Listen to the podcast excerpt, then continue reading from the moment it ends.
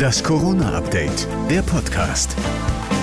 Hier ist das Corona-Update von Montag, dem 27.12.2021. Stand der Informationen ist ca. 13 Uhr. Es gibt was zu feiern, und zwar ein Jahr Corona-Impfung.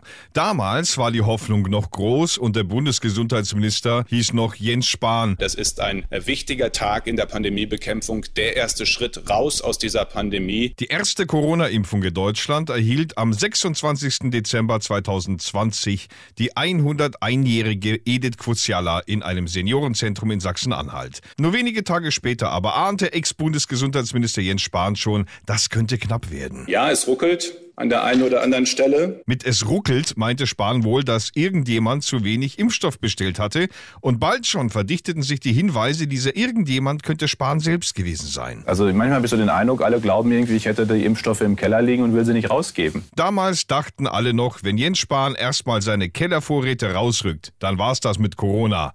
Da ahnte noch niemand, wie viele Menschen in Deutschland sich nicht impfen lassen würden, obwohl sie es könnten. Erschwerend kommt der hinterhältige Charakter Charakter des Coronavirus hinzu, das scheinbar mühelos mutieren kann, sodass die Situation heute so ist, dass Corona immer noch da ist, trotz Impfkampagne. In Deutschland sind jetzt aber fast 59 Millionen Menschen zweifach geimpft oder haben die Einmalimpfung von Johnson Johnson erhalten.